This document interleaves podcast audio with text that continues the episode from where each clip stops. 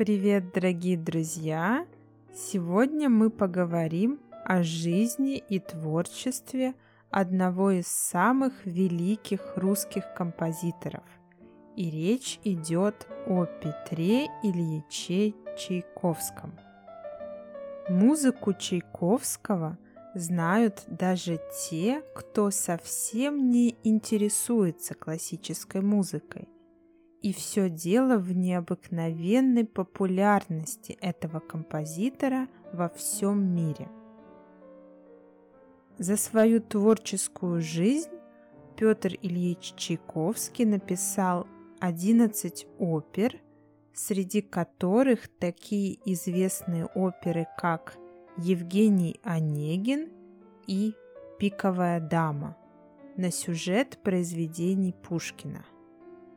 Чайковский – автор трех невероятно популярных балетов «Щелкунчик», «Нутрекер», «Лебединое озеро», «Swan Lake» и «Спящая красавица» «Sleeping Beauty». Также Чайковский является автором шести симфоний, трех концертов – и так далее, и так далее. Список можно продолжать долго. Чайковский сочинил очень много как для фортепиано. Например, сейчас вы слышите произведение «Октябрь» из его фортепианного цикла «Времена года». Он сочинил очень много как для фортепиано, так и для оркестра, хора и других инструментов. Но давайте начнем с самого начала и проследим жизненный и творческий путь этого гениального композитора. Петр Ильич Чайковский родился в городе Воткинс в 1840 году всего в семье было четверо детей.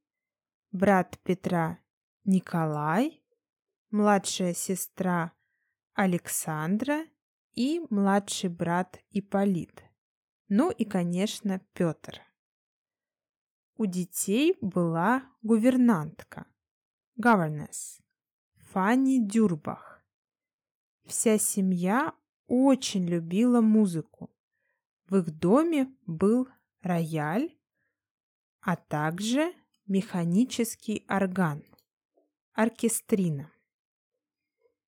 Первой начала учить ребенка игре на фортепиано его мама. Затем с Петром занималась другая учительница. Также мальчик с детства слышал народные песни крестьян и рабочих завода.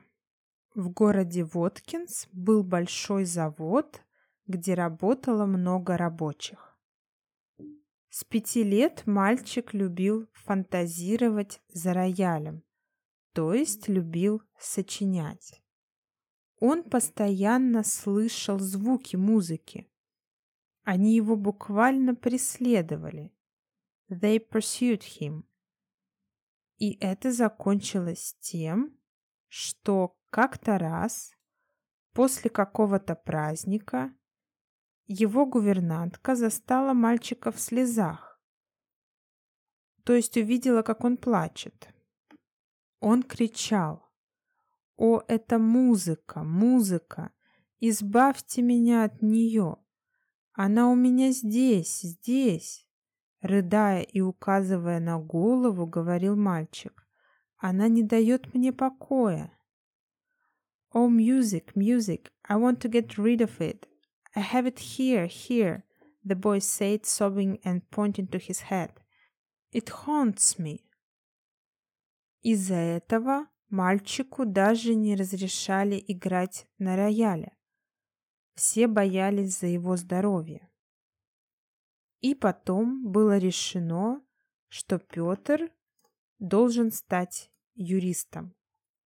И в 1950 году семья, в которой только что родились пятый и шестой ребенок, близнецы Анатолий и Модест, семья приехала в Санкт-Петербург, чтобы Петр подготовился к поступлению в Императорское училище правоведения. Правоведение jurisprudence. Что и случилось в 1952 году.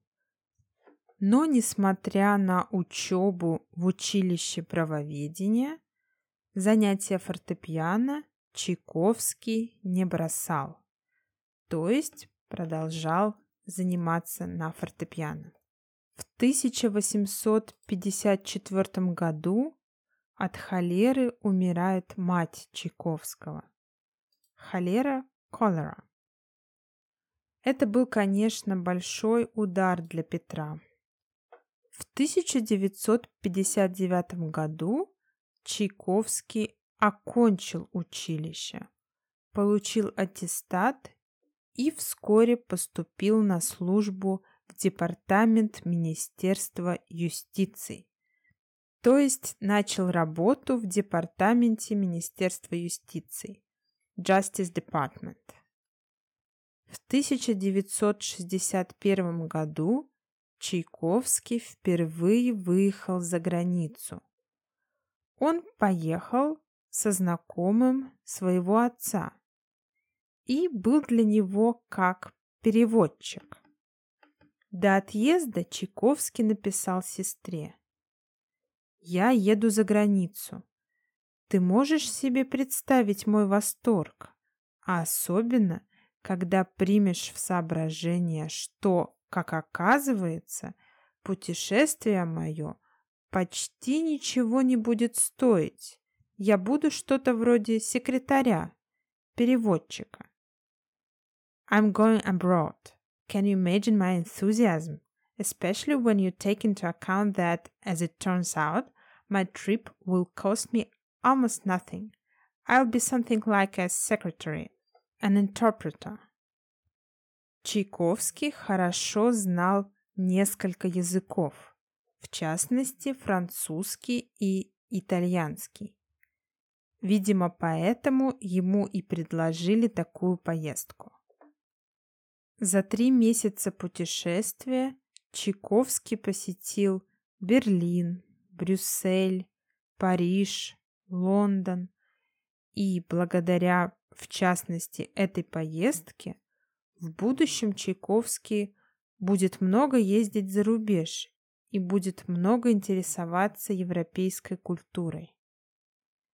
Отец Чайковского, несмотря на то, что его сын был хорошо устроен, то есть имел хорошее образование и работу, несмотря на это, отец понимал, что сыну плохо без музыки. Поэтому он проконсультировался у одного педагога и пианиста по фамилии Кюндигер – спросил его, стоит ли продолжать Петру занятия музыкой. На это Кюндигер ответил следующее. Музыкального таланта у мальчика нет. Для музыкальной карьеры он не годится. Да и поздно начинать. Ему скоро 21 год. The boy has no musical talent. Career of musician that's not for him. And it's too late to start. He will soon be 21. Но отец не сдавался. И в сентябре 1861 года Петр поступил в так называемые музыкальные классы Русского музыкального общества, которые в 1862 году были преобразованы, was transformed, в Санкт-Петербургскую консерваторию, где Петр Чайковский стал одним из первых студентов по классу композиции, то есть поступил на отделение, где учат, как писать музыку. Так и определилась дальнейшая судьба будущего композитора. Чайковский решает посвятить себя музыке. До 1863 года Чайковский совмещал музыкальные занятия с работой чиновника. Чиновник civil servant. Затем он бросил службу, бросил работу, получил свободу и, к сожалению, бедность, которая за ней последовала. Дипломной работой Чайковского в консерватории была кантата «К радости» по Шиллеру. Интересны отзывы, feedbacks, отзывы об этой кантате. Известный критик Цезарь Кюи сказал, что Чайковский совсем слаб, то есть, что Чайковский слабый композитор. Bad composer. Композитор Серов сказал, что ожидал большего. Expected more. Зато музыкальный критик Ларош написал следующее. «Я вижу в вас самую великую, или, лучше сказать, единственную надежду нашей музыкальной будущности. Ваши творения начнутся, может быть, только через пять лет, но эти зрелые, классические, превзойдут все то, что мы имели после Глинки. Глинка – известный русский композитор. I see in you the greatest, or it's better to say the only hope of our musical future. Your true creations will begin perhaps only in five years, but these mature classical ones will surpass everything that we had after Glinka. В 1866 году Чайковскому предложили работу в Москве, и он поехал туда. Он стал педагогом, преподавал гармонию и теорию музыки в так называемых музыкальных классах русского музыкального общества. Позже и эти музыкальные классы были преобразованы в Московскую консерваторию. В Москве у Чайковского была активная музыкальная жизнь. Он знакомился с музыкантами, композиторами. Помимо педагогической деятельности, Чайковский работал музыкальным критиком и, конечно, сочинял музыку. 1870-е годы в творчестве Чайковского период исканий, творческих поисков композитор начинает интересоваться историческим прошлым России, русским народным бытом. Быт — это daily life, темой человеческой судьбы. В это время он пишет такие сочинения, как оперы «Опричник», «Опричник» that was sort of a bodyguard in the days of Tsar Ivan the Terrible и опера «Кузнец Вакула». Кузнец Блэксмит. Пишет музыку к драме Островского «Снегурочка», балет «Лебединое озеро», вторую и третью симфонии, фантазию Франческо Доремини, первый фортепианный концерт и другие произведения. Из этих произведений, наверное, самое популярное – это балет «Лебединое озеро».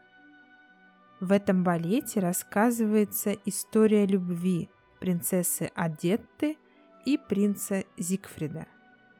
Злой гений Ротбард превратил Адетту в лебедя, но любовь Зигфрида, несмотря на все испытания, побеждает зло – и в конце концов Адетта снова превращается обратно в прекрасную девушку. Пожалуй, самый известный фрагмент балета – это танец маленьких лебедей, когда четыре девушки-лебедя танцуют, взявшись за руки. Я думаю, вы слышали эту музыку и, возможно, даже знаете движение этого танца.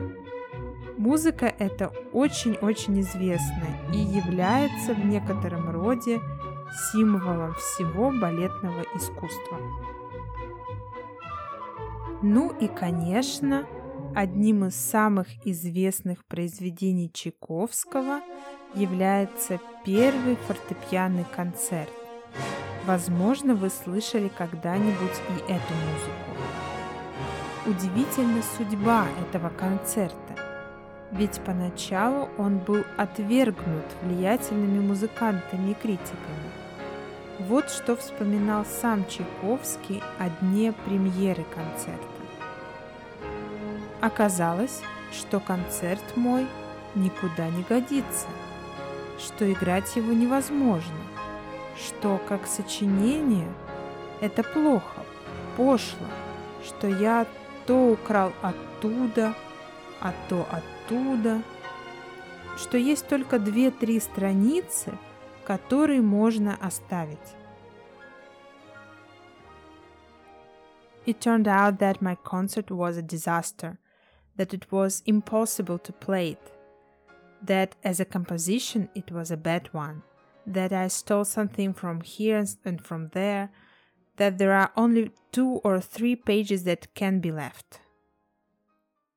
Так высказался о концерте Николай Рубинштейн, основатель Московской консерватории.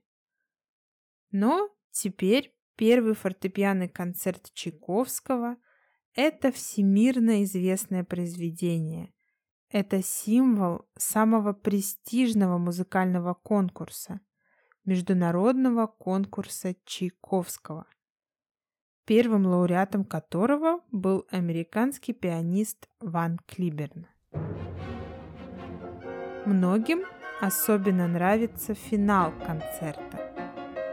В основе музыки финала концерта лежит украинская народная песня «Выйди, выйди, Иваньку». На концертах публика даже часто просила повторить эту часть – так сильно она всем нравилась. Возможно, в тот период своей жизни Чайковский написал бы и больше произведений, если бы не был так сильно занят педагогической деятельностью, преподаванием. Ведь он был одним из первых профессоров Московской консерватории по классу композиции, и у него было очень много занятий со студентами. Поэтому сочинять музыку он мог только в свободное от преподавания время.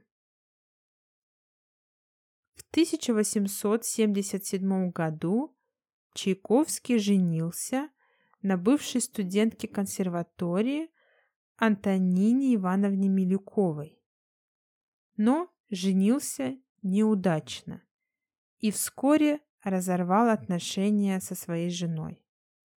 Чтобы как-то развеяться, развеяться to clear one's head, чтобы как-то развеяться, после этого он вместе с братом Анатолием уехал в Швейцарию. У Чайковского было мало денег. Его зарплата как преподавателя в консерватории была маленькой. Но у него был верный друг. И звали ее Надежда Филаретовна фон Мек. Надежда фон Мек была спонсором Чайковского. Она регулярно высылала ему деньги, чтобы он мог заниматься творчеством. Благодаря ее поддержке Чайковский даже смог оставить работу в консерваторию, извините, в консерватории и полностью сосредоточиться на композиторской деятельности. Чайковский и Мек виделись всего несколько раз, и это были такие мимолетные встречи, мимолетные passing, fleeting, но их объединяла переписка. В течение 13 лет они писали друг другу письма, в которых фон Мек очень помогала Чайковскому переживать творческие кризисы и неудачи. Она поддерживала его не только материально, высылая ему деньги, но и морально, оказывая ему психологическую поддержку. Когда его музыку ругали, когда он приходил в отчаяние, when he was desperate, она верила в него, и ее вера придавала ему сил, помогала ему двигаться дальше. Чайковский посвятил фон Мек свою четвертую симфонию, четвертую часть которой вы сейчас слышите. В этой симфонии в четвертой части Чайковский использовал известную русскую народную песню «В ополе березка стояла». Может быть, вы ее даже знаете. Итак, после разрыва с женой Чайковский уезжает с братом в Швейцарию, затем в Италию, где как раз Чайковский и пишет четвертую симфонию. В Италии композитор также занимался сочинением оперы Евгений Онегин по произведению Пушкина.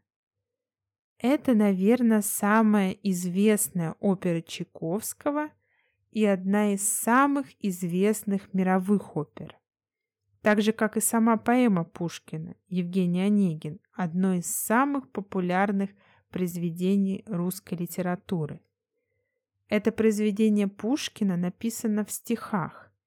Интересно, что его часто учат наизусть, хотя бы какие-то части, чтобы улучшить память. Я знаю таких людей, которые выучили наизусть всего Евгения Онегина, хотя мне кажется, это почти нереально, почти невозможно. Итак, о чем это произведение? Евгений Онегин, молодой Дэнди, знакомится с девушкой Татьяной. Татьяна влюбляется в Онегина и пишет ему откровенное письмо с признанием, что она его любит. Но Онегин отвергает любовь девушки. Через какое-то время он встречает Татьяну снова и влюбляется в нее – признается ей в любви, но она уже замужем за другим, и она отвечает ему, «Я вас люблю, к чему лукавить?» Лукавить, врать, обманывать. «Я вас люблю, к чему лукавить? Но я другому отдана и буду век ему верна».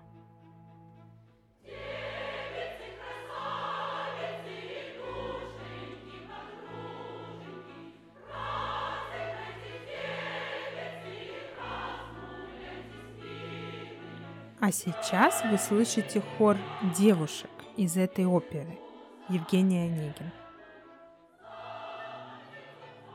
К концу 70-х годов Чайковский достигает больших творческих высот. В 80-х годах он ведет активную музыкальную деятельность, часто ездит за границу с концертами – практически проводит все время в таких заграничных поездках. В 1891 году он едет в США, где его концерты проходят с бешеным успехом. Это был такой самый активный, насыщенный период жизни и творчества композитора. Последние годы жизни Чайковский провел в городе Клин – недалеко от Москвы. В доме в Клину, где он жил, сейчас находится музей. Еще в 1873 году в дневнике Чайковский во время поездки в Швейцарию пишет Среди этих величественно прекрасных видов и впечатлений туриста я всей душой стремлюсь в Русь, и сердце сжимается при представлении ее равнин, лугов, рощей. Among these majestically beautiful views and impressions of a tourist, I strive with all my heart to Russia, and my heart squeezes when I imagine its plains, meadows, groves. Чайковский умер внезапно от холеры 20 октября 1893 года он посетил ресторан в Петербурге, где попросил принести ему стакан холодной воды.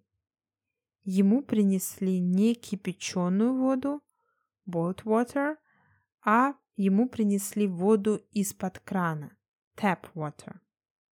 На следующий день он почувствовал себя плохо. Врачи поставили диагноз холера.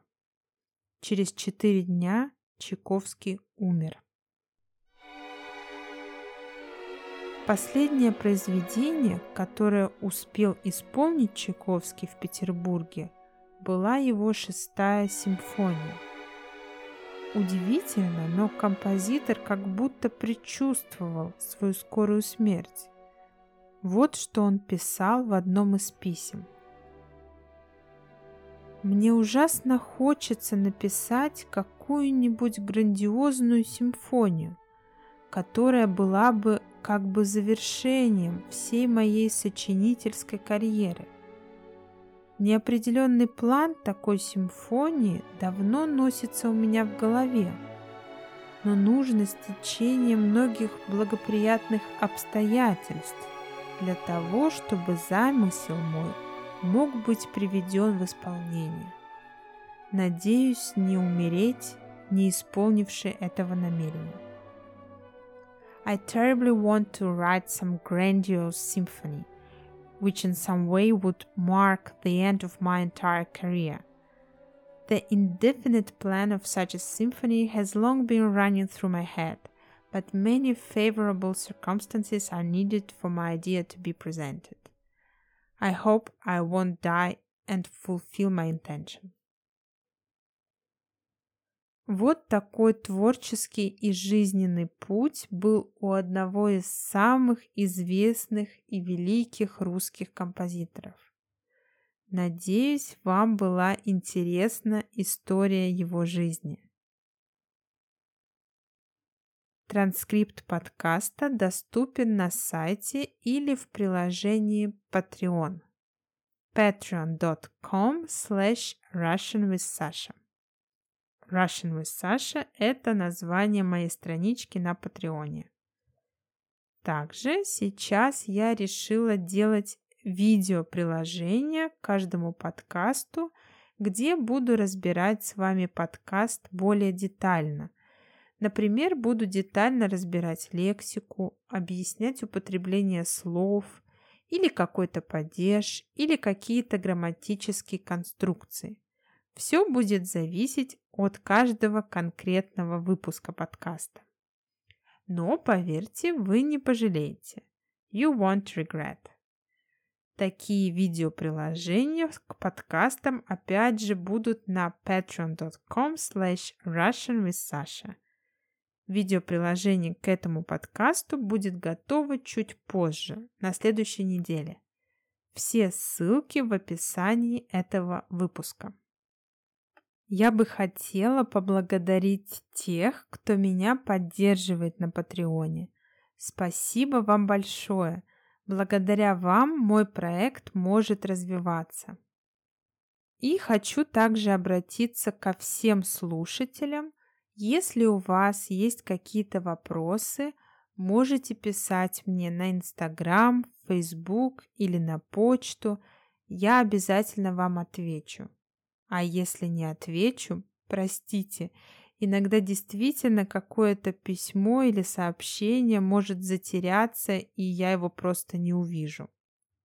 Только, пожалуйста, если будете писать на Инстаграме, сразу пишите вопрос, потому что на сообщение «Hi», «Hi, how are you» я просто не отвечаю.